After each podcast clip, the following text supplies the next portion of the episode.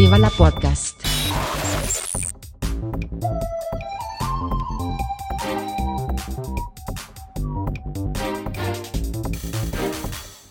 Huster und Karasten nennen Pott. Spitz Ohren, ihr Hunken. Hallo und willkommen zu Podcast dieser Woche. Ähm, heute bin ich derjenige, der sich nicht vorbereitet hat, ähm, aus Gründen, ganz vielen komplizierten, wichtigen äh, und unaufschiebbaren äh, Gründen. Es hat, Logistik, hat mit Logistik, mit, äh, mit Kunst, äh, mit Medizin äh, zu tun und ähm, tatsächlich auch mit dem Verhalten meiner Nachbarn, das mich äh, wochenlang beschäftigt hat, geistig. Ähm, drüber nachgedacht. Ich möchte da nicht zu sehr ins Detail gehen, das könnte, ähm, das könnte zu weit führen. Ah. Tja, also auch ich habe mich äh, irgendwie nicht richtig vorbereitet. Also von daher ist es heute eine Folge außer Lameng, die zudem äh, auch noch zeitlich äh, sehr begrenzt sein wird, weil du im Vorfeld gesagt hast, dass du äh, in wenigen Minuten auch schon wieder weg musst. Ja, busy, busy, busy, aber so eine halbe Stunde habe ich. Ähm, ich will die Gelegenheit nutzen, zwei Bücher äh, vorzustellen, die ich gerade mit großem Gewinn lese. Ähm, das eine, äh, äh also Moment, also das haben wir, das haben wir noch nie gemacht. Wir sollten jetzt Nein, das haben wir noch Literar nie gemacht. Ja, wir sollten, sollten jetzt diese Rubrik aufmachen, dass wir das literarische Duo sind. Ja, also es ist jetzt nicht Literatur in dem Sinne, also im engeren Sinne, äh, weil ich keine Belletristik lese oder so gut wie nie. Äh, ich lese fast exklusiv Sachbuch. Ähm, und auch da fast exklusiv ähm, Sachen, die sich irgendwie mit Naturwissenschaften beschäftigen. Mhm. Nicht, nicht, vollkommen exklusiv, ich gucke schon ein bisschen links und rechts. Das, diesmal tue ich das, aber das Erste, das ich, und, und, generell meistens empfehle ich englische Bücher und idealerweise auch im Original, weil die deutschen Übersetzungen häufig nicht ganz so geil sind. Ja, weil die amerikanischen, gerade die amerikanischen Wissenschaftler halt hervorragend schreiben können, unterhaltsam geradezu. Manchmal mhm. sogar lustig. So wie äh, die äh, Autorin, die ich äh, heute vorstellen möchte, Mary Roach heißt sie. Mhm. Das ist so eine ziemlich populäre Wissenschaftsautorin aus den USA. Und die hat ein Buch geschrieben, das heißt Galb. Mhm. Schluck. Letzten Endes. Und äh, in dem Buch handelt sie äh, Themen, die breit gefächert sind, durch, aber alle irgendwo mit den Eingeweiden, mit dem Verdauen, mit dem Essen und dem Ausscheiden zu tun haben. Und das auf eine sehr, sehr, sehr amüsante Art und Weise. Äh, so habe ich zum mhm. Beispiel dadurch gelernt, dass wir Geschmacksrezeptoren nicht nur auf der Zunge haben. Nein, auch im Magen. Und auch im Magen und im, im, im Darm und, und im Anus. Ja, deswegen kannst du, kannst du alles Scharfe mindestens zweimal merken.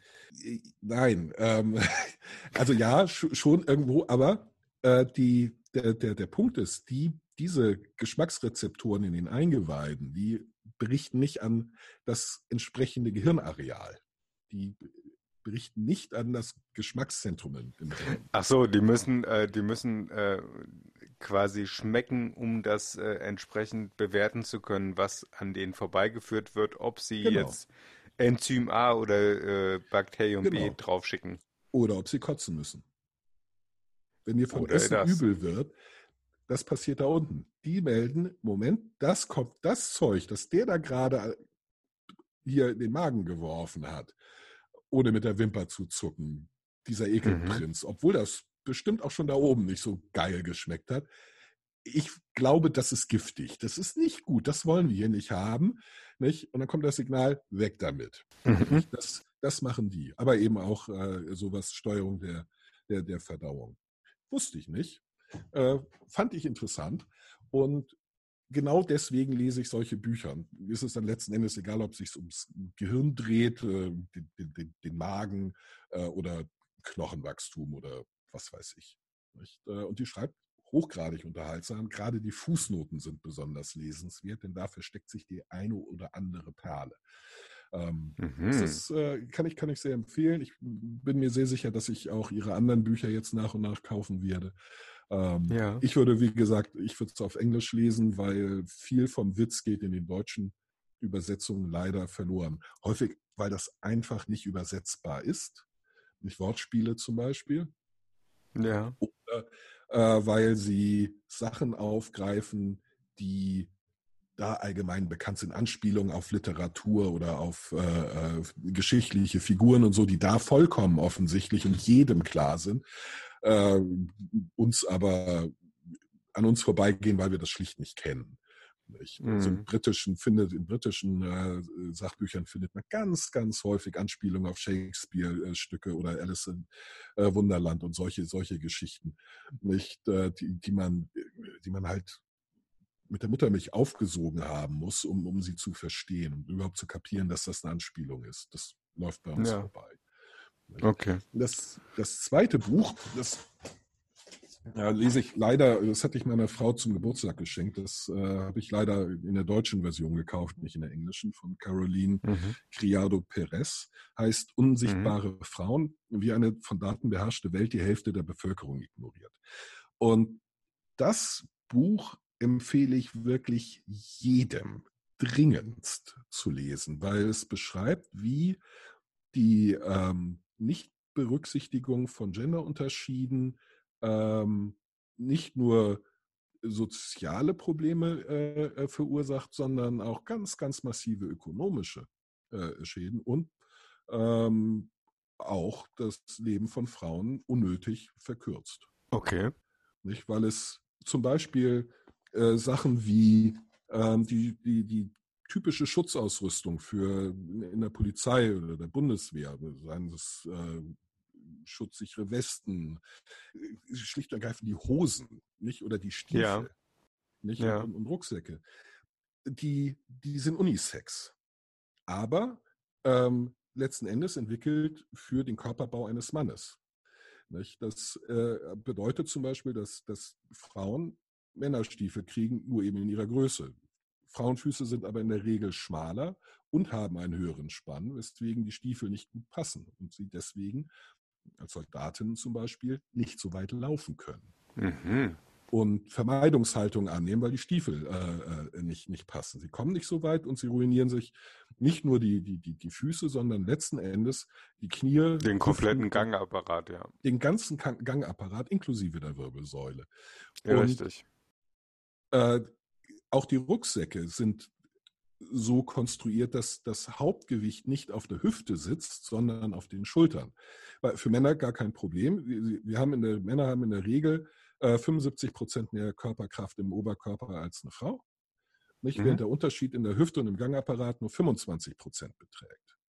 Ja. Es wäre also sinnvoller, ähm, wenn die Rucksäcke so konzipiert werden, dass wenigstens äh, die Version für Frauen das Gewicht hauptsächlich auf die Hüfte ablegt, weil sie dann auch wieder äh, mehr tragen können und weiterkämen, ohne sich den Gangapparat und die Wirbelsäule kaputt zu machen. Mhm. Wir wollen auf der einen Seite, das äh, äh, wollen wir ja, dass Frauen auch in der Polizei und in, in, in der Armee dienen. Ich finde Ja. aus sehr guten Gründen. Dann sollten wir Klar. ihnen aber auch eben eine Ausrüstung geben, die für sie geeignet ist und nicht einfach Männersachen in die Hände drücken. Aber auch in ganz normalen Berufen ist Das zieht sich ja durch die gesamte Wirtschaft, dass da einfach äh, Männergegenstände einfach eine rosa Farbe bekommen, um es mal platt zu sagen. richtig. Und dann äh, ist das ein Frauenprodukt. Ja, ja, das ist, das ist in allem, bei, bei Arbeitswerkzeug zum Beispiel. Die meisten Werkzeuge sind zu männlich konzipiert, die sind zu groß, zu schwer, zu unhandlich. Weil äh, zum Beispiel, wenn man, wenn man Griffe gemessen hat, dann hat man halt äh, eine, eine äh, Handlänge von 22 bis 24 Zentimeter als Standard vorausgesetzt. 80 Prozent aller Männer haben eine Hand in der Größe. 80 Prozent aller Frauen haben eine kleinere Hand. Das heißt, sie können Sachen nicht so sicher anfassen, nicht so sicher heben, nicht so sicher handhaben, einfach weil bei der äh, die, die Ergonomie auf eine größere Hand ausgelegt ist, eine männliche Hand. Nicht? Aber auch Sachen wie, das hat äh, äh, Schweden gemacht, die haben mal un unter diesem Aspekt untersucht, wie Schneeräumen in der Stadt organisiert ist. Mhm. Das, ja, man hat die Hauptmagistralen äh, geräumt als allererstes, damit der Berufsverkehr da durchlaufen kann. Und dann irgendwann die Seitenstraßen und dann irgendwann die Bürgersteige. Und dann hat man geguckt, wer benutzt denn eigentlich diese Strecken wofür? Und dann ist einem aufgefallen, Moment, die allermeisten Pendler im Auto sind Männer.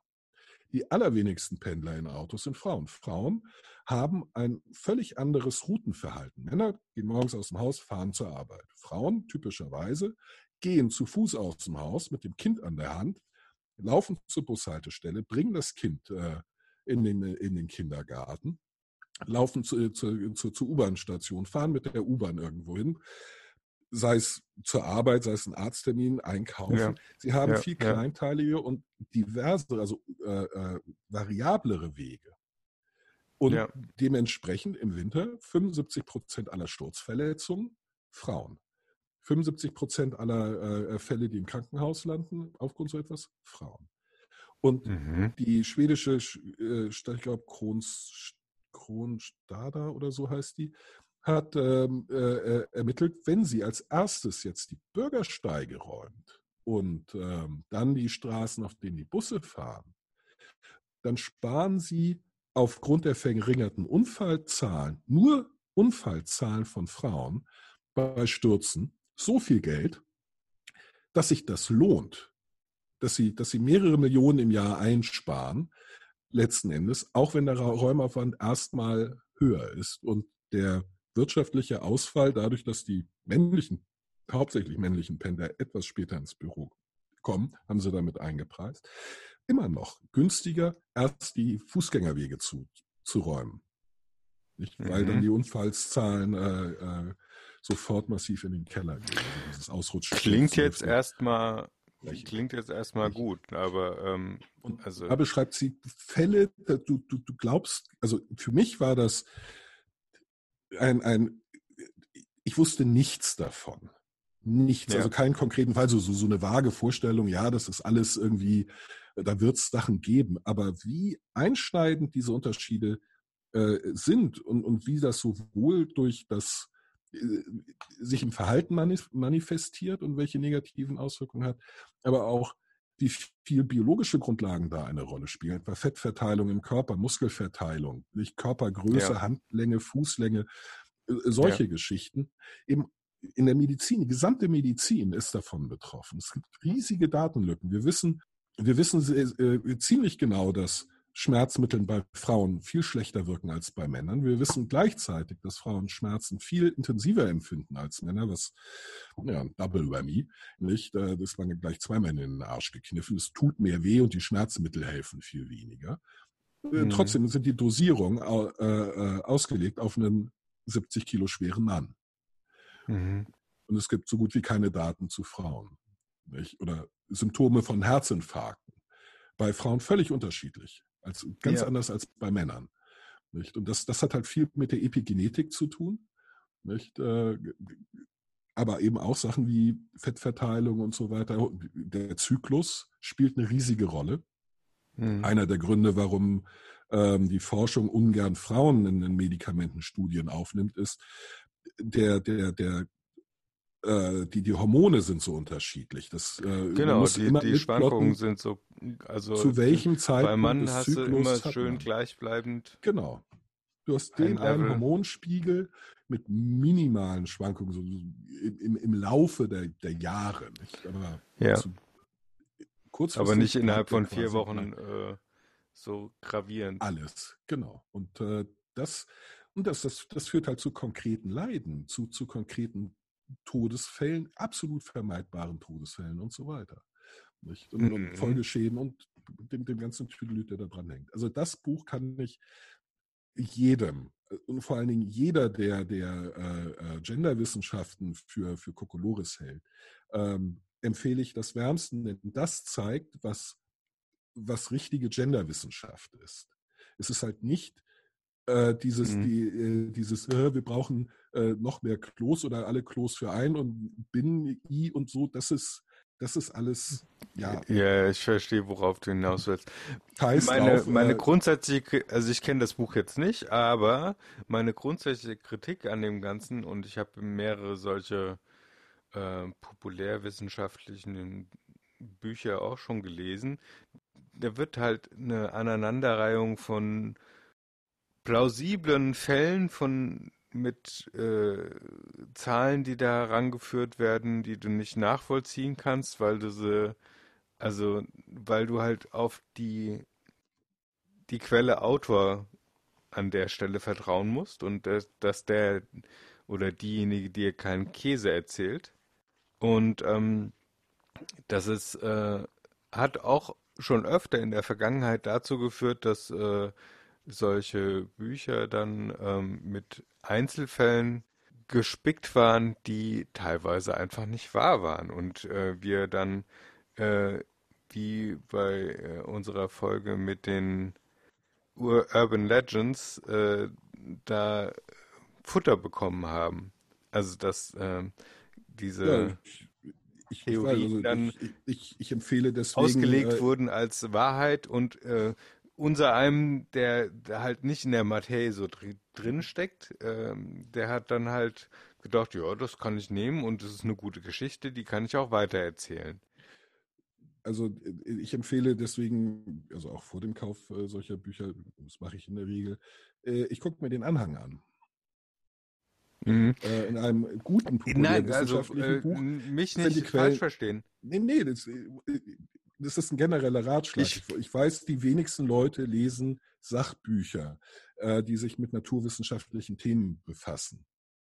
Und äh, ich mache das seit 30 Jahren und ich habe angefangen mit äh, solchen, wie du sie beschreibst. Ähm, und bin ins, äh, äh, im Laufe der Zeit halt, weil ich halt immer häufiger gemerkt habe, da, dass mir dann doch Kokolores erzählt worden, äh, dazu übergegangen, ich gucke mir den Anhang an. Ich gucke mir an, was zitieren die, aus welchen Studien, ähm, welche Quellen haben die. die. In einem guten Buch ist das aufgeführt. Das steht entweder in den Fußnoten oder im Anhang und es gibt immer einen Verweis dazu. Das prüfe ich. ja, klar. Aber bei, du wirst, bei, bei äh, solchen wirst Sachen gucke ich mir maximal prüfen, ist so ein Anhang da, aber du wirst niemals jede der Quellen Oh. durchgehen und sagen, Ich werde nicht, oh, ich werde nicht jede der nachgucken. Quellen, aber stichprobenartig mache ich das. Ich äh, gehe stichprobenartig ähm, bis auf die Originalstudie, so ich sie im Internet finde. Und ähm, sehe mir auch an, was äh, der, der, der, äh, versuche rauszukriegen, was der, der Rest der Fachschaft äh, zu dieser Studie sagt. Nicht? Also welche Kritik gibt es da dran? Nicht? Mhm. Und äh, daran lässt sich sehr, sehr gut überprüfen, ob der, der Autor ordentlich gearbeitet hat oder nicht. Nicht? Und dann findest du halt, äh, so mit der Zeit findest du halt Autoren, denen du in, in solchen Sachen trauen kannst. Ähm, ich empfehle auch immer Kritik zu lesen, also Leute, die diesen Autor oder die Thesen äh, äh, kritisieren, denn oft genug haben sie einen, sie einen Punkt. Ähm, so mache ich das zum Beispiel bei Steven Pinkert, den ich sehr, sehr äh, schätze. Ein, ein kanadischer Professor, der ähm, hauptsächlich über Evolutionsbiologie und äh, ähnlich, Evolutionspsychologie und so schreibt.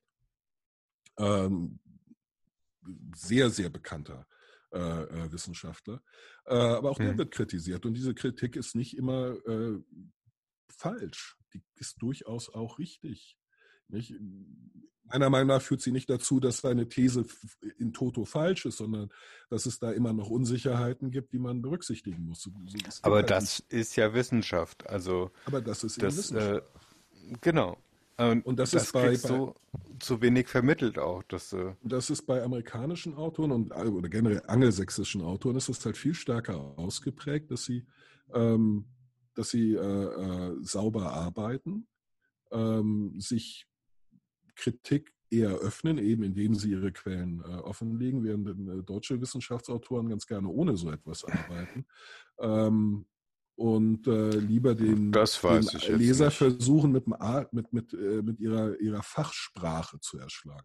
Deutsche Sachbücher, es ist besser geworden, aber bis vor 20 Jahren waren deutsche Sachbücher entweder unleserlich, weil es ein Wissenschaftler geschrieben hat, der nie gelernt hat, sich äh, und uns nie für nötig befunden hat, äh, sich verständlich, also für das Laienpublikum Ja, verständlich da hat sich, da hat sich äh, in der- Tat das, die Art, sich- äh, Wissen zu präsentieren, ganz massiv geändert.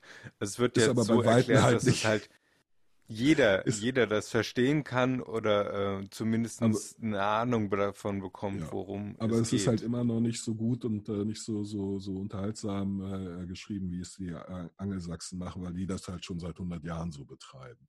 In Ja, Deutschland das liegt halt aber gang auch ein und bisschen- gäbe. Also äh, ich würde das gerne auf das, das Rechtssystem im Angelsächsischen, also im Englisch und äh, Amerikanischen, ich glaube, Australisch ist auch so.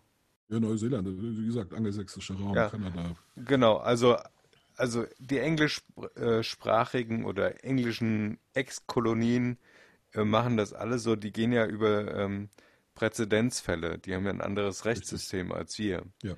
Und ähm, wir machen das Ganze über, über die Normen und Richtig. ähm, deren Auslegung im Prinzip. Und äh, Ja. und die müssen einfach nur einen Präzedenzfall entweder zitieren oder schaffen einen neuen Präzedenzfall, der dann später zitiert hat. Äh, das dauert halt ewig, aber Ja. das, ja, die Art Recht zu sprechen oder wie Rechtsjust, ähm, äh, Recherche funktioniert, ist halt vollkommen verschieden und das zieht sich durch den gesamten Wissenschaftsbereich durch und da hast du halt in den Büchern ganz viele Einzelfälle, die dann äh, wieder genommen werden, um eine generelle Aussage zu treffen.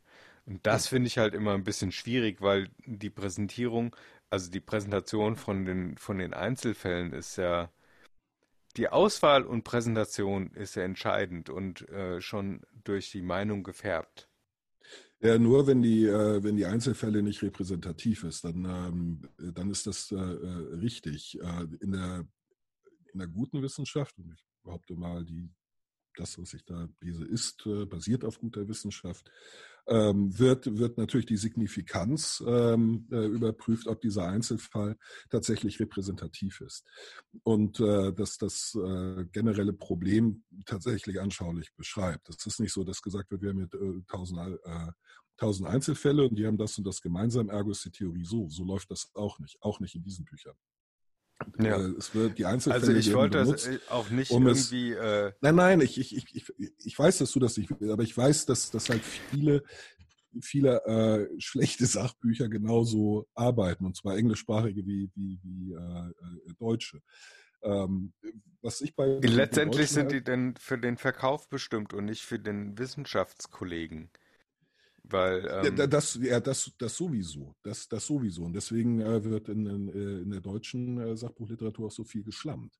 Nicht? Weil sich der deutsche Wissenschaftler einen Scheiß äh, dafür interessiert, was äh, und ob das äh, allgemeine Publikum ihn versteht. Denn entscheidend für ihn ist nur, dass seine Fachkollegen es erreichen. Und wenn man für das allgemeine Publikum schreibt, dann sorgt der deutsche Standesdünkel dafür, dass man versucht, so geschwollen, so langatmig und kompliziert zu klingen wie möglich, damit die Leute äh, einen dafür bewundern, wie man so kompliziert denken kann. Ja, meine Güte, ich verstehe kein Wort, der muss total schlau sein. Und dieser Standesdünkel ist ähm, im angelsächsischen Raum halt viel, viel weniger ausgeprägt. ja. In- Das, in was es mir insgesamt auch sympathischer macht, äh, wenn äh, ich versuche auch zu vermeiden, dass ich äh, alles in schlau sage. Richtig. Und das ist mir schon ganz oft angekreidet worden, dass äh, ich so eine einfache Sprache für Sa äh, Sachen benutze, wo man das wahrscheinlich auch ganz viel mit irgendwie schlauen Worten umschreiben kann, ähm, die mir aber in dem Moment einfach A nicht einfallen wollen und B halte ich sie auch nicht für notwendig. Also Äh, ich kann natürlich äh, ich kann nicht. natürlich äh, einfache Sachverhalten, Verhalte wie ähm, äh, ich mache mir einen Kaffee in schlau ausdrücken und sagen, ich äh, werde nun Wasser erhitzen äh, auf äh, 98 Grad, um dann eine äh, koffeinbasierte äh, Lösung zu erzeugen, ja. Also Komm, das kann man, das kann man noch, das kann man jetzt aber noch mal wirklich aufbohren, mein Lieber. Ja, das war jetzt einfach ich nur schnell aus der Hüfte geschossen. Ich hydriere, ich hydriere Kaffeepulver mit H2O äh, nah am zweiten Ja, weil du es hydrierst, nimmst du natürlich auch H2O, du Horst. Also, Es geht darum, es schlau auszudrücken, nicht um es einfach auszudrücken, mein Lieber. Nicht? Also, ja, mit was willst du denn sonst hydrieren? Mit Methyl oder was? naja, flüssigem Stickstoff, ja, nee, so flüssiger Stickstoff wäre keine Hydration. Das ist, nein, aber wenn du den schlau, da kann man, da kann man viel. Ich meine, ich bin, ich bin schuldig im Sinne der Anklage. Ich krieg halt häufiger zu hören, hör auf mit diesen, komm hier nicht mit diesen Fremdworten. Damit kannst du mir überhaupt nicht imprägnieren. Nicht? Äh, Ja, eben. Gerade im Freundeskreis. Bei Genau. mir ist das le- leider halt eher so, dass mir oft schneller das, das Fremdwort einfällt als das Einfachere. Aber ich bin halt schuldig im Sinne der Anklage. Ich, ich verwende ähm, äh, oft genug ein, ein, ein Fremdwort, wobei es ein einfacheres Deutsches dafür gäbe. Also ich meine, hydrieren ist ein deutsches Wort, aber du weißt, was ich meine. Nicht? Ja, ja. Ich, ich, ich sage, ich, also es ist jetzt nicht ganz so krass, dass ich sage, ich, ich partizipierte an einem äh, Musik, an einer musikalischen Veranstaltung äh, gestern Abend. Das eigentlich Äh. ging gestern auf ein Konzert, sage ich, sage ich schon, aber Ja, aber ähm, da, da bin ich genauso schuldig. Äh, manchmal fällt mir nur das englische Wort ein, warum auch immer, ja, für auch. bestimmte Sachen.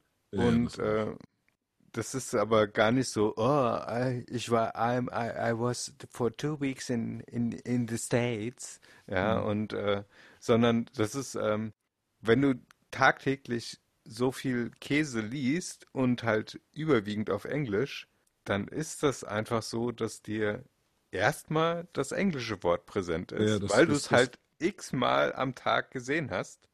Ja, ja das, das geht Und, mir halt, ähm, also beim Englischen geht es mir tatsächlich genauso. Ich, äh, allein dadurch, dass ich halt so lange im Ausland gelebt habe und da meistens Englisch gesprochen wird, ist es häufig so, dass mir auch bei Redewendungen häufig eher die englische einfällt als die deutsche.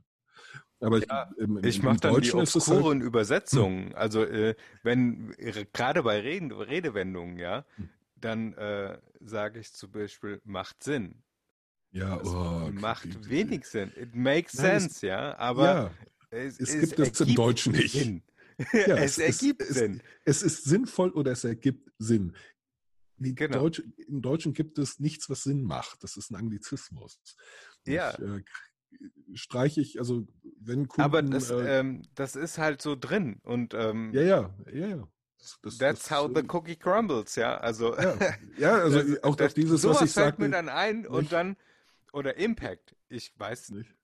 weiß nicht, wie oft mir das Wort nicht eingefallen ist, was Impact, und jetzt fällt es mir gerade Hm. schon wieder nicht ein, was Impact auf Deutsch heißt, aber ich benutze das es- ganz es normal. Kommt auf den, es kommt auf den Kontext drauf an.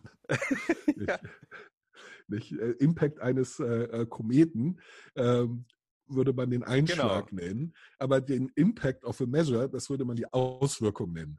Also Genau, Auswirkung. Also in der, im Sinne von Auswirkung benutze Ja, ich es relativ also häufig, aber das Wort Auswirkung fällt mir halt nicht ein. Und das ist noch nicht mal irgendwie so, ah, ich will jetzt so, so abgedreht rüberkommen, sondern es ist einfach so. Ja, und im, im Deutschen ist es äh, eben nicht, nicht, nicht anders. Mir fallen halt häufig eher die, ja, die lateinisch, die, die deutschen Wörter mit der lateinischen Wurzel ein, äh, weil, weil so bei uns zu Hause gesprochen wurde.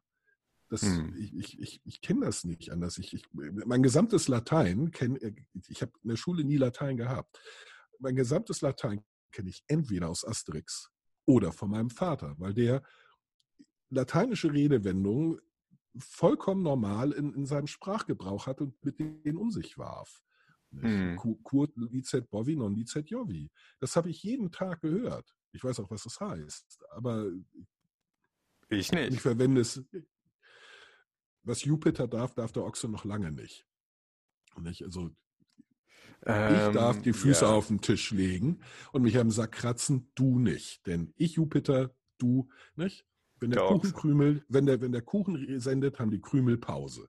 Das ist letzten Endes das. So ein? Aber, Ja, aber auf Aber das Latein. lässt ja auch schon tief blicken auf das, äh, auf die Gesinnung, die im Hause Krause vor, vorgeherrscht hatte. Ja, ja, ganz genau. Es, äh, da wurde mit zweierlei Maß gemessen. Ähm, Ja. Und das führt dazu, dass ich solche Begriffe verwende, weil ich die, weil das mein normaler Sprachgebrauch ist und andere sagen, um Gottes Willen redet der Kerl geschwollene Scheiße. Nicht? Ja. Ähm, doch mal, und deswegen kriege ich eher die Kritik, du redest zu geschwollen. Hm. Ich sage auch häufig so, so Sachen wie, naja, also nach meinem Dafürhalten würde ich. Und dann gucken die mich an und sagen, Alter, komm mal, komm mal bitte ins 21. Jahrhundert. Du hast dich schon wieder ins Kaiserreich verirrt. ja. ja, das ist quasi der Justus Jonas äh, der Sprache. ja. Nicht? Es ist, ein äh, spezial gelagerter, gelagerter Sonderfall. Ja, und, und ich meine, also aufgrund dieses anekdotischen Wissens zugegeben, äh, beobachte ich das halt sehr, sehr viel. In, in, in, Deutschland gibt es ja nicht so sehr diese, diese harten Klassenunterschiede wie im äh, Englischen, aber auch wir äh, sortieren uns äh, nach Klassen oder sozioökonomischen Gruppen äh, ganz oft über die Sprache, die wir verwenden, nicht die, die äh, mhm grammatikalischen Formen, die wir benutzen, Sprachbilder, Anspielungen auf äh, kulturelle Geschichten. Nicht? Für mich ist jede Anspielung ver verloren, die äh, auf popkulturelle Sachen abzielt, die, sagen wir, zwischen 1998 und heute stattgefunden haben, weil das ist alles an mir komplett vorbeigegangen. Ich, ähm, Leute sagen, hier die KDB und ich so, wer? Cardi B. Ja, wer? ich denke ich denk an Kardiologie. Nicht? Also ich, meine erste Assoziation Kardiologie wird irgendeine Herzgeschichte sein. Nicht? Ähm, ist, das, ist, ist das irgendwie eine neue Krankheit? Also so wie Hepatitis B, Cardi ja. Nicht? Das, das ist halt an mich nicht verloren. Und, und damit kann man mich schon mal altersmäßig ziemlich gut eingrenzen, nicht? Mhm. Und ja, machen wir halt also ganz viel über Jugendsprech. Ja, Jugendsprech. Ja, gut, äh, Jugendsprech sowieso. Ich bin bei Vollfett. Da, da bin ich raus. Digger, da bin ich, alles was nach, das ist Vollfett und ey Digger kommt, da bin ich raus. Bis dahin bin ich noch mitgegangen, danach, ich komme nicht klar. Ja, also manche Sachen finde ich witzig, äh, aber verstehen oder alleine auf die Idee oder in diesem, in diesem Bild bin ich einfach nicht drin. Genau. Das ist so ein. Ja. ja. Aber das damit. Und äh, daran merke ich, wir, dass ich einfach alt werde. Richtig. Damit äh, äh, zeigen wir äh, unser Alter. Damit zeigen wir unsere sozioökonomische Gruppe, zu der wir gehören, über Sprache. Und das ist im Wissenschaftsbereich nicht anders. Und deutsche Wissenschaftler neigen meiner Meinung nach dazu, eher für Kollegen zu schreiben und nicht für das Laienpublikum, nicht für ihre, ich sag mal, Studenten werden. Amerikanische Wissenschaftler sich hinsetzen und sagen, ich schreibe ein Buch für meine Erstsemester. Die kommen gerade frisch an, die sollen es verstehen. Es ist jetzt nicht. Ja. Ja ein gewisses ja, Grundinteresse, ja. Grundinteresse wird vorausgesetzt, aber und es soll unterhaltsam sein, nicht? Es soll Spaß machen, aber es zu lesen. Um an das äh, an die Idee da anzuknüpfen, wenn ich immer wieder nur für Erstsemester schreibe, entwickle ich mich nicht fort. Das heißt also, das Wissen. Die schreiben ja nicht nur für äh, Erstsemester. Nicht? Die, also ein Wissenschaftler produziert Papers am laufenden Band und 99 Prozent davon sind für die Kollegen, für die äh, Fachzeitschriften gedacht. Nicht? Sie schreiben gelegentlich. Aber dann nimmst ein, du, ein, ein dann Buch. nimmst du so einen Artikel, den du schon geschrieben hast und dampfst ihn nochmal runter, sodass ihn dann genau. Otto Normalverbraucher Genau. Nicht? Oder fast, oder fast viele Papers zusammen und sagst, hier, ich, äh, ich habe von Sapolsky äh, was äh, im Buch gelesen. Ähm, das ist ein ähm, äh, Gehirnforscher, Neurops Neurologe, Neuropsychologe aus, aus den USA. Ich glaube MIT. Ähm, der hat ein Buch darüber geschrieben, wie das Gehirn, was im Gehirn passiert, wenn du Entscheidungen fällst. Und zwar äh, also bevor du eine Entscheidung fällst, und zwar in der Sekunde, in der Hundertstel Sekunde davor, in der Sekunde davor, der Minute davor, Stunde davor, Tag davor, Woche und so weiter. Mhm, also mhm. Was, äh, äh, was sich im Gehirn passieren muss, damit irgendwann eine Entscheidung oder diese Entscheidung äh, äh fällt. Und äh, das ist mit Sicherheit ist das eine Zusammenfassung von zehn Jahren Forschung und 3000 Papers, die er geschrieben hat. Aber es ist ein Buch geschrieben für Erstsemester so dass ich es verstehe. Nicht, dass ich es mir merken kann, also dazu müsste ich es noch ein paar Mal lesen, ähm, aber es ist halt, wenn du es liest, verstehst du es. Du sagst, ah, so funktioniert Ja. das. Alles. Wobei, Das an, halt- an so einer Stelle ähm, kann ich mir schwer vorstellen, wie du da mit empirischem Wissen oder empirischen Beweisen kommen willst für etwas, was äh, so subjektiv eingefärbt ist wie Entscheidungsfindung. Du kannst es ja nicht objektiv messen. Du kannst Äh, bestimmte du- Prozesse, also du kannst es genau. nicht separieren, du kannst es nicht komplett im Das- Labor nachzüchten und das- kontrollierbar machen. Das, das, das willst du ja auch gar nicht. Das, ist das, das wäre auch der völlig falsche Ansatz. Warum sollte man das wollen? Du, du misst. Ja, du, aber du, da- so du- bleibt es nur eine These erstmal. Und Nein, nein, nein, nein, nein. Nee, nee, der, An- der, Ansatz ist, ist, ist völlig falsch. Nur weil du nicht alles objektivierbar machen kannst und ähm, messen und testen, äh, heißt das doch nicht, dass du nicht das testen und, und objektivierbar machst, was man testen und objektivierbar machen kann. Nicht zu, äh, äh, zu sagen, äh, Entscheidungen fallen schneller, wenn die daran beteiligten Nerven eine dickere Myelinschicht haben, weil der Nervenimpuls stärker übertragen wird. Das kannst du messen und das bleibt wahr. Völlig unabhängig davon, welche Entscheidung dabei rauskommt. Der Nervenimpuls von A nach B läuft schneller, wenn er über eine Nervenbahn läuft, die eine dickere Myelinschicht hat. Nicht? ja, Genauso bleibt das, es, äh, kann bleibt ich, es das wahr, kann, dass da kann ich aus eigenem Erfahrungsschatz. ja, Äh, zum Beispiel, genau. Nicht genauso kannst du äh, völlig, äh, völlig zu Recht sagen, die und die Chemikalie verändert die DNA an der, oder die Epigenetik äh, äh, in einer Zelle so und so, dass der und der Zellabschnitt schneller oder häufiger abgelesen wird, was zur Bildung von mehr Rezeptoren dieser Art äh, führt. Das ist objektiv messbar. Ähm, empirisch überprüfbar ist, ob diese, diese Mehrrezeptoren ähm, dann irgendeine Auswirkung haben. Nicht eine höhere Empfindlichkeit zum Beispiel für irgendeinen anderen Botenstoff. Das wiederum kannst du empirisch nachweisen. Es spielt immer noch keine Rolle, wie das individuelle äh, Entscheidungsbild danach aussieht, aber du kannst sagen, empirische Studien haben ergeben, wenn der Rezeptor in der Anzahl äh, äh, vorhanden ist, ähm, verhalten sich die, die Mehrzahl der Testpersonen äh, eher so als so nicht, werden etwas risikofreudiger oder risikoscheuer oder äh, impulsiver Wege. Sowas kannst du empirisch nachweisen. Und du Mhm, brauchst halt mhm. eine sehr, sehr große Gruppe dafür. Das, das kannst du machen. ja, und du brauchst sehr ist- viel Zeit. Du brauchst viel Zeit, es geht Hand, du brauchst viel Forschung, es geht aber Hand in Hand. Du hast das eine wie das andere und beides zusammen erst ergibt ein Gesamtbild. Äh, Ja, aber da ist, ist doch der frustrierende Faktor auch. Ähm, wenn ich mir ist mit- vorstelle, heutzutage muss ja alles innerhalb von kurzer Zeit seine Ja. ökonomische Relevanz beweisen. Ja, Ja. und äh, wenn jetzt jemand sich hinsetzt und äh, was weiß ich, das Paarungsverhalten von Kakerlaken untersucht, dann äh, kriegt er da wunderbar wahrscheinlich irgendwie ein Ergebnis raus. Ja, Kakerlaken ist auch ein schlechtes Beispiel, weil die so kurz leben ist- und äh, so eine hohe völlig- Zahl von völlig, Generationen haben. völlig irrelevant. Aber- Ähm, also Aber äh, im Endeffekt ist die Gefahr, dass, dass du forschst, so nach dem Motto, ja, dann weiß ich jetzt auch das. Schön. Was mache ich jetzt mit diesem Wissen? Also da, diese, heute muss Wissen- ja alles ein, ein, ein Sinn muss es, muss es, kriegen muss, äh, und äh, kommerziell es Gott sei- ausnutzbar sein. Muss es Gott sei Dank nicht. Das ist das Schöne, das muss es nicht. Dafür ähm, haben wir Gott sei Dank ähm, Mechanismen entwickelt. Also einmal die Unabhängigkeit der, äh, äh, äh, der, der Forschung ähm, an, an, sich und ähm, dem Umstand, dass wir äh, Forschung staatlich finanzieren. Es ist zu, es ist Ja, also Moment, wir sehen, Moment, was, Moment. Wir, was Also- wir sehen, ist eine Tendenz dazu, dass auch die, die Politik diese, diese Forschung immer stärker von äh, ökonomischen Verwertungsinteressen macht. Das sehen wir. Das ist eine Tendenz. Das ist nicht flächendeckend der Fall. Genau. Das ist nicht ab, Da das ist gilt nicht nämlich der Grundsatz, das ist nicht Follow the money. Fall.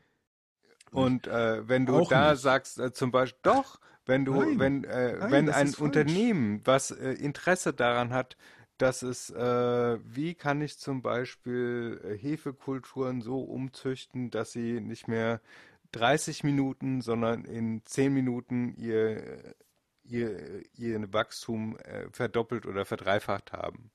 Ja. Ja, dann äh, hat das direkte Auswirkungen darauf, dass äh, der Forscher denkt sich, hm, nehme ich jetzt das mit den Hefekulturen oder versuche ich irgendwie ein Mittel gegen Krebs zu finden? Die Wahl gibt es nie. Die, die Wahl gibt es nicht. Du bist kein Forscher, der die Wahl hat, äh, an Krebszellen zu forschen oder Hefezellen äh, effizienter zu machen.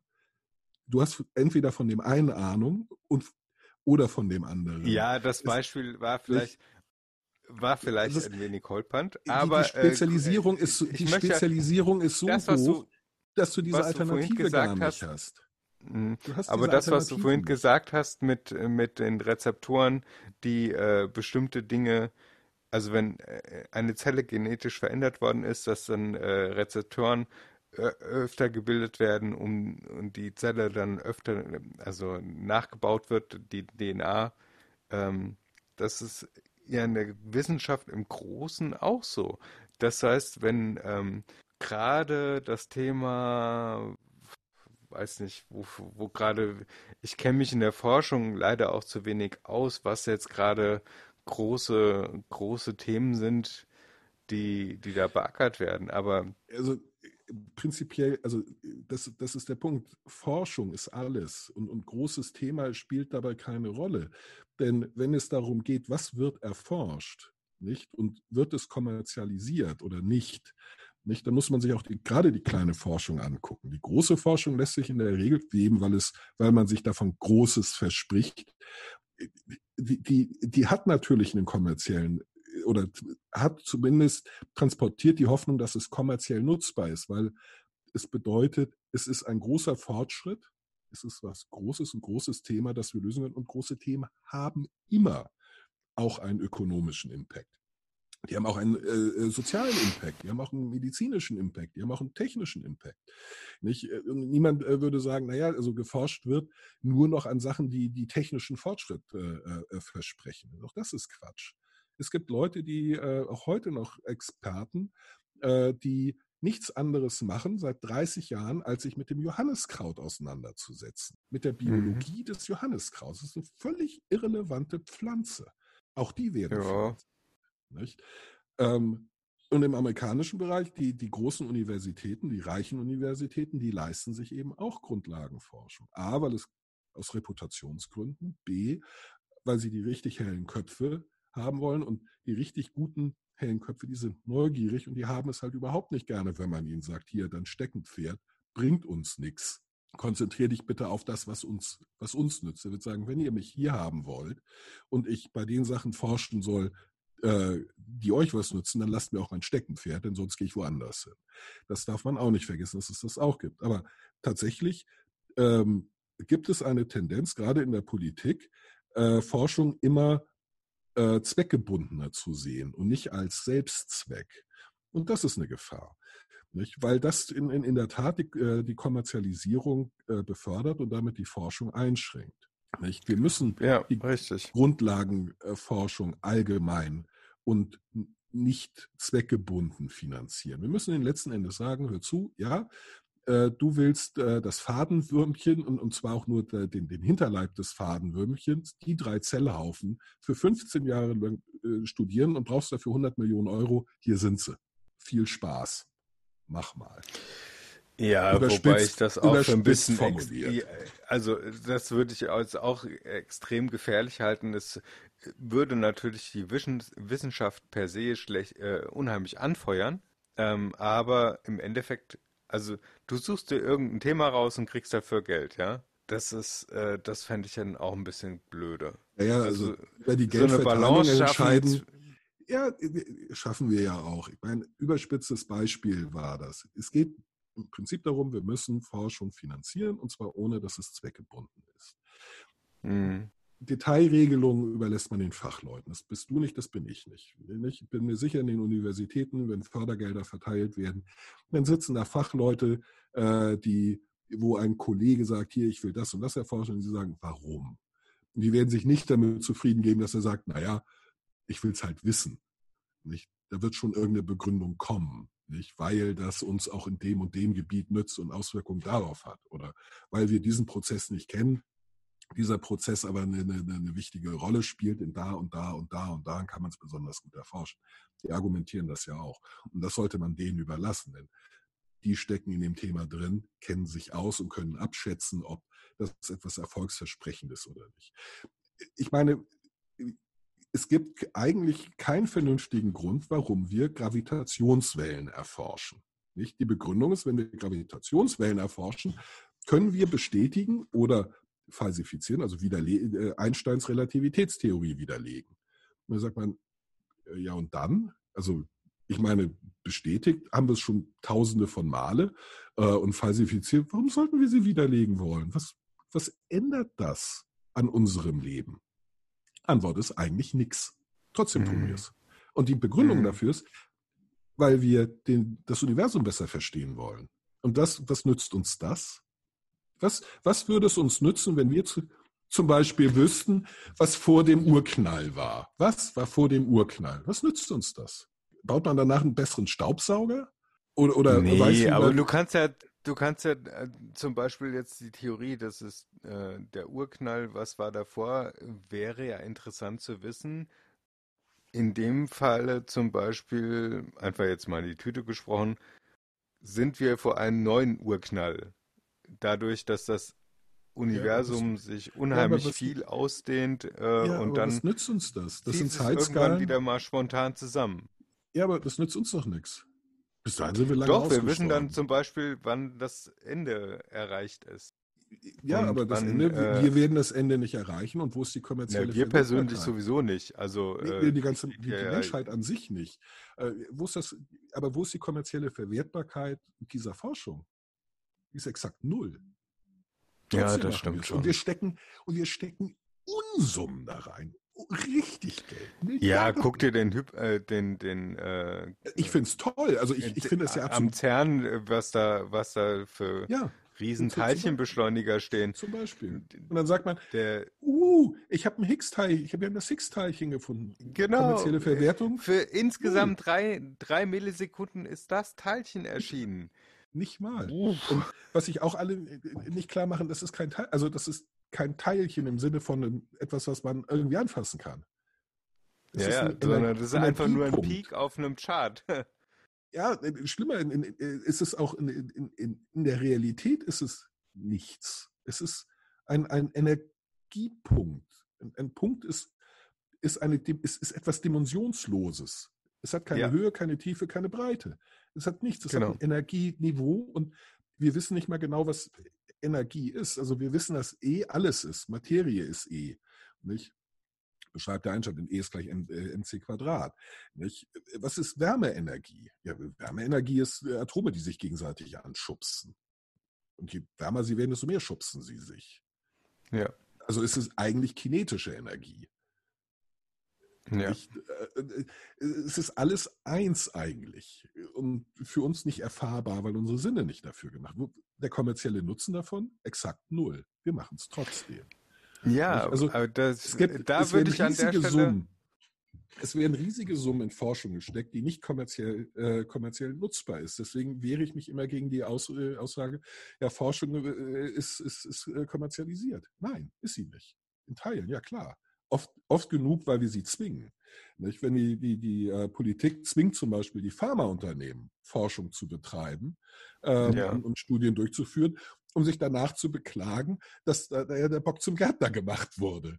Ja, ja. wenn die äh, äh, erforschen, wie ihre Medikamente wirken, naja, natürlich ist das gefährdet. Also, schön, ähm, aber ihr schreibt ja in die Gesetze rein, Sie müssen das erforschen. Sie müssen die klinischen äh, Tests durchführen und, und bezahlen das habt ihr festgelegt, ihr Pappnasen. Ihr sagt, die müssen. Das, ihr müsstet das übernehmen. Wenn, wenn euch das so stinkt, dass die ihre eigenen Produkte testen, nicht, dann testet ihr die doch. Dann stellt das Geld dafür bereit, dass, die, dass nicht die Pharmaunternehmen ihre Medikamente testen, sondern der Staat das macht oder die freien Universitäten oder wer, oder wer auch immer. Ja. Nicht? Und das ist so verlogen. Nicht? Und dann, dann wird halt, dann, dann ringen sie die Hände und sagen, es ist so kommerzialisiert. Weil ihr sie dazu zwingt mit euren Gesetzen, ihr Arschlöcher. Ihr verlogenen, dreckigen, kleinen Heuchler. Und das ist einer der Gründe, warum ich die Grünen so sehr hasse, weil die ja Speerspitze dieser, dieser Argumentation sind und dafür und äh, damit die Wissenschaftsfeindlichkeit in Deutschland weiter befeuern und indirekt damit den Verschwörungstheoretikern das auf die Mühlen lenken. Hm. Nicht? Äh, Das ändert sich jetzt, das ändert sich jetzt allmählich. Die jüngeren Grünen sind da durchaus äh, äh, nicht mehr, nicht, nicht mehr so schlimm. Das, das wird peu à peu besser, aber die Wissenschaftlichkeitsfeindlichkeit der Grünen ist, ist äh, Legende. Nicht erst seit sie gemerkt haben, dass der Klimawandel als großes Thema durch die Wissenschaft gedeckt ist, ähm, schwenken sie da um. Okay. Ah, Also für Freiheit, äh, für doch schon. Freiheit der Wissenschaft und Forschung. Nicht? Äh, schöne, äh, lesbare äh, Sachbücher. Und wie gesagt, dieses äh, unsichtbare Frauen, das kann ich, kann ich jedem wirklich empfehlen, der gerade denjenigen, die Vorteile gegenüber äh, äh, Gender Studies haben nicht? und glauben, es beschäftigt sich äh, nur da, äh, darum, wer wo pinkeln darf und wie äh, Frauen in, im Text äh, kenntlich gemacht werden sollen. Da bekommt man einen sehr schönen äh, Überblick, äh, was Genderforschung bedeuten kann, äh, welche Mhm. Vorteile das für alle hat, auch für Männer, Ja, und zwar sowohl ja. soziologisch, kulturell, aber eben auch ökonomisch. Und es äh, erscheint mir deswegen sehr, sehr sinnvoll, dieses Buch zu lesen, um dafür ein besseres Gespür zu bekommen, auch für den eigenen Alltag. Also seitdem äh, ich äh, mich damit beschäftige, sehe ich halt tatsächlich, wie viel stärker alles auf äh, den, den Durchschnittsmann ähm, äh, äh, normiert ist. Ich meine, ich Ja. merke das schon ein bisschen länger, weil ich relativ, ich bin halt viel größer als der angenommene das- Durchschnittsmann. Genau. Ich wiege nicht bin 70 jetzt auch Kilo, bin Durchschnitt. 1,80 Meter groß und deswegen ist es ja toll, dass der äh, Sitz im neuen ICE für den Durchschnittsmann konzipiert ist. Für mich ist und bleibt der zu klein. Der, das Problem habe ich schon beim äh, Auto regelmäßig, dass Ja. ich äh, immer den Sitz ganz nach hinten machen muss und dann noch äh, die Höhenverstellung so machen muss, dass mit, damit ich mit den Beinen einigermaßen, Ja, ja, Äh, geht mir genauso. also Lenkrad damit ich halt die, ganz nicht nach die oben. Ohren zwischen den Knien habe. Ja, genau. Sitz nach hinten, Lenkrad ganz nach oben. Nicht? Äh, ja, und das und Frauen haben das gleiche Problem andersrum, Äh, weil die Ja. Sitze und die Sitzposition sind für den Durchschnittsmann gemacht. Sie kommen schlechter an die Pedale ran. Nicht? Sie sitzen Die niedriger. Also die, sagen wir mal, die Durchschnittsfrau an der Stelle ist vielleicht einfach auch äh, ein bisschen kleiner, aber Genau. kannst du ja per se nicht sagen. Wir sind ja, wir sind halt nicht eine Durchschnittsgesellschaft, sondern wir Nee. haben Aber ziemlich viele Extreme. Aber es führt dazu, dass die, die, die Gurte zum Beispiel für, für, für Frauen viel schlechter sitzen und sie deswegen auch viel schlechter vor Unfällen bewahren. Sie sitzen tendenziell zu niedrig und kriegen deswegen tatsächlich eher, also wenn Frauen in einen Unfall verwickelt werden, sie werden seltener in Unfälle verwickelt, sterben aber, Aber viel, leiden viel häufiger ganz viel mehr. und werden Ja. viel, viel häufiger äh, schwer verletzt, einfach weil die, die, die, die, die Sitze und der ganze andere Rest nicht auf ihre, ihre Physiognomie ausgelegt ist, sondern auf die männliche. Ja. Äh, zum Beispiel eine schwangere Frau im Auto angeschnallt, äh, der, der, der Gurt Der wird Gurt macht beim- das Kind kaputt. wird das Kind töten. Ja. Nicht? Und Solche- das solche ist äh, auch, äh, auch die, die, die, wo, wie der Gurt geführt ist. Richtig. Der Standardgurt, wenn du keinen Hosenträgergurt hast, ja, Ja. ähm, sondern halt den ganz normalen Standardgurt, der quer rüber geht. quetscht er entweder Voll über die Möpse. oder ja, rutscht ab, sitzt dann nicht da, wo er, wo, wo er sein soll. Nicht? Dann Genau. schneidet ihr entweder in den Hals oder äh, die, die linke Brust ab. Nicht? Und bricht Ja. dir die Rippen. Nicht? Weil ja. nicht auf äh, einen weiblichen Körper abgestimmt. Nicht? Ja. Eben auch bei, bei Airbag und so, die Gewichtsverteilung ist, ist eben eine andere. Männer ist der Oberkörper schwerer, bei Frauen ist es der Unterkörper. Nicht? Das heißt, Ja die, gut, der ist ja geschützt durch den Beckengurt, also durch den Beckengurtanteil, der dann Äh. wiederum Naja, äh, ja, aber äh, der, der Beckengurt ist halt auch für ein bestimmtes Gewicht ausgelegt. Nicht? Also was äh, Genau. das, das, das Bizarre ist, bis in, in weiten Teilen muss nicht mit weiblichen Crash-Test-Dummies gearbeitet werden. Und ähm, jetzt seit Sie nehmen aber so 2014 Unisex, äh, Unisex-Dummies inzwischen. Ja, aber, aber da geht es, aber diese Unisex-Dummies sind nach männlichem Körper geformt. Und die Gewichtsverteilung und Proportionen sind, sind männlich, die sind nicht Unisex, die gibt es nicht. Die, die weichen ja noch stärker von der Le Lebensrealität ab, weil sie dann weder Mann noch Frau sind.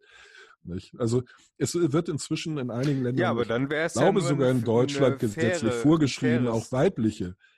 Es geht nicht um Fairness, es geht um Sicherheit. Es ist doch nicht, also es ist fair, wenn alle gleich schlimm verletzt werden. Toll, aber Genau. das ist der Sinn und Zweck von, von Crash-Test.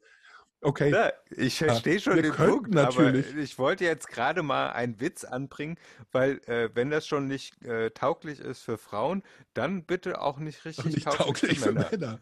Genau. Wir behandeln, nicht, wir behandeln alle gleich schlecht. Nicht? Genau. Äh, Wir, wir, sind da, wir, wir sind da völlig, äh, völlig neutral. Ich behandle alle gleich scheiße. Nicht? Äh, Genau, und wir nehmen statt äh, Crash-Test-Dummies nehmen wir Affen und dann ist das Auto optimiert auf einen Crash mit als Affen als Fahrer. Genau. Und wir haben gleichzeitig noch alle Tierschützer gegen uns aufgebracht. Haha. Ja, genau.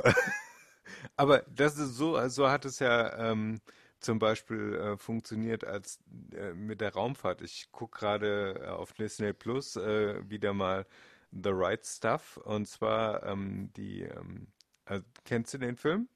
Right Stuff? Äh, da geht es um die ähm, um das erste Raketenprogramm der amerikanischen, der, der USA Ja. äh, die, m, äh, und die Gründung der NASA. Und das hatte in, den 90ern war das ein Film und jetzt ist äh, bei Disney Plus eine Serie draus gemacht worden. Und ähm, ich bin ja bekennender Raumfahrt-Nerd Ja. finde ich und ähm, das ist, äh, also Cape Kennedy war da äh, vor, weiß nicht wie vielen Jahren, gefühlt vor 200 Jahren war ich da und äh, eigentlich äh, zu einem der letzten Shuttle-Starts wollte ich da sein, aber ähm, das hat nicht geklappt, weil der Start verschoben worden ist.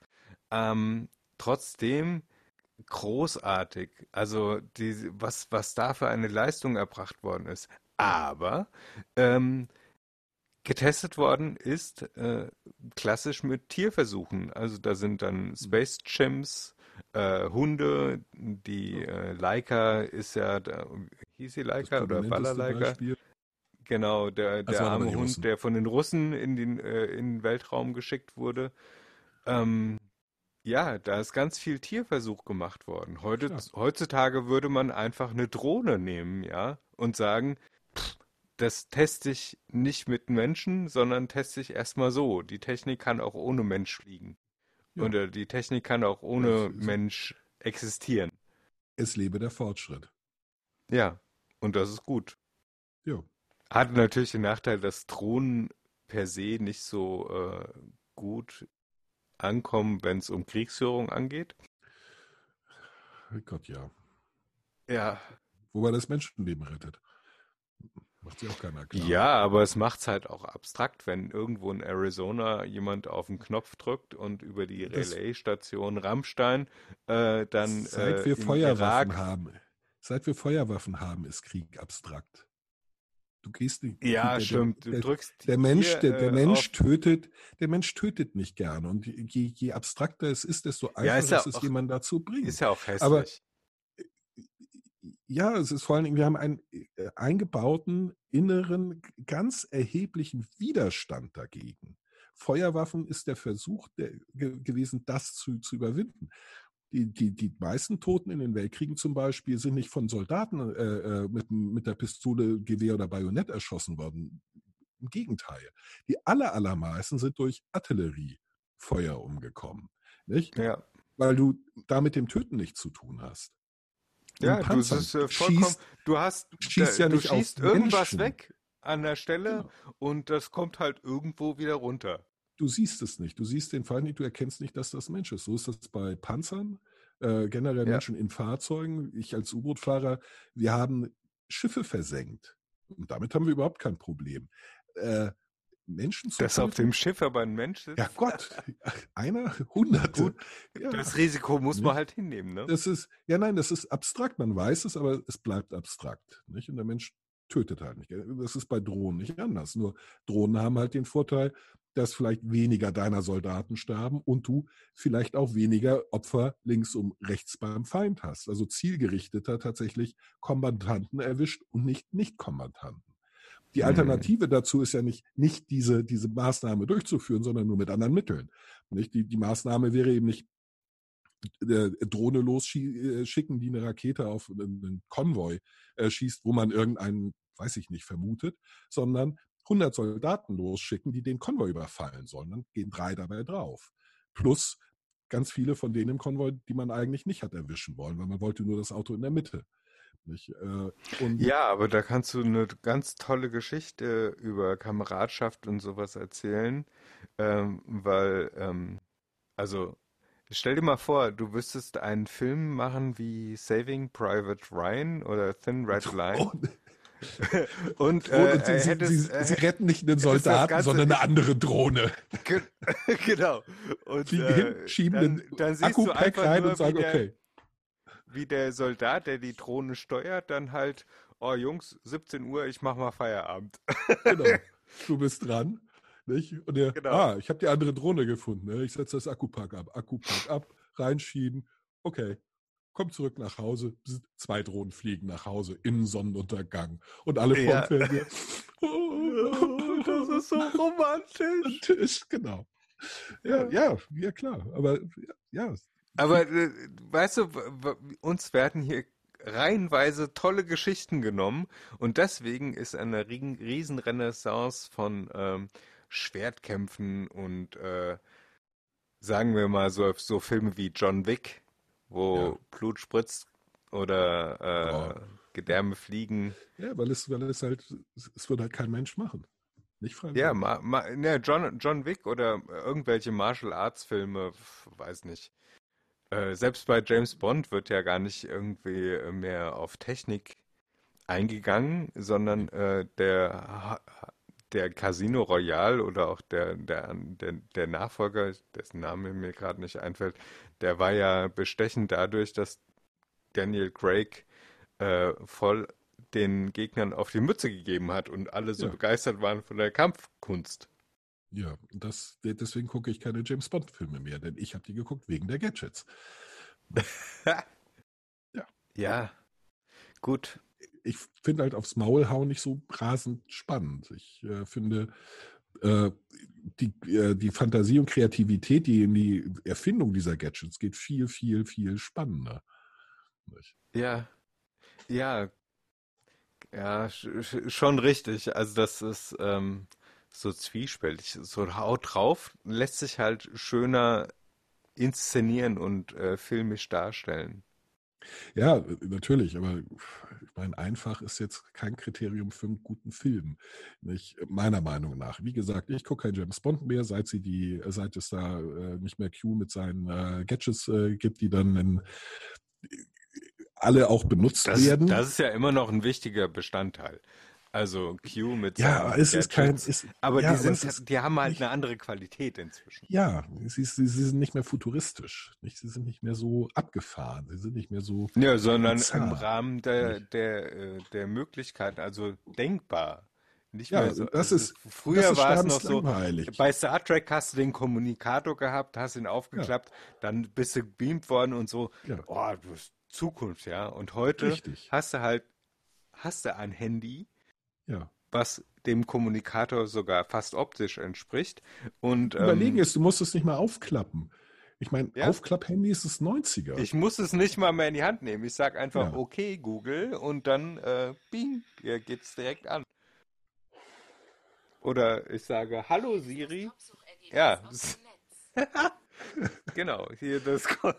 halt die Klappe, Siri, du bist nicht gefragt. Quatsch uns nicht dazwischen, du dumme Nuss. Nicht? Ja, also deswegen, das, das äh, gucke ich nicht. Aber ich sehe, wir müssen die Folge langsam abschließen. Genau, du mir mich leid. Kartons packen? Ähm, Nee, äh, Ja. kannst, kannst du nichts für, ist eins meiner Leib- und Magenthemen, Wissenschaft, äh, Wissenschaftstheorie, äh, Kenntnistheorie im weitesten Sinne, so, so mein Leib- und äh, Magenthema, weil es da so viele Missverständnisse, Vorurteile und Fehlurteile zu gibt. Ähm, und weil ich Wissenschaft halt, ich bin halt ein so ein Nerd. Ich weiß von nichts richtig was, aber von allem so ein bisschen. Nicht? Ähm, einfach nur für mich, also weil ich finde, Wissen an sich ist ein Wert. Einfach dadurch, dass ich etwas ein bisschen mehr heute weiß als gestern, da kriege ich dann also so ein ganz wohliges Gefühl. Ich denke, Ja. ach, Deswegen äh, das was. Wort Universaldilettant, äh, da Genau. stehe ich inzwischen zu. ich auch. Und Also äh, ich dilettiere auf allen Gebieten vor mich hin und finde es geil. Und ich finde, das sollten alle anderen auch machen. ja. ja, in dem Sinne würde ich sagen, wir können jetzt schließen Ja, liebe Hörer, und du also kannst lest, fleißig Kartons einbinden.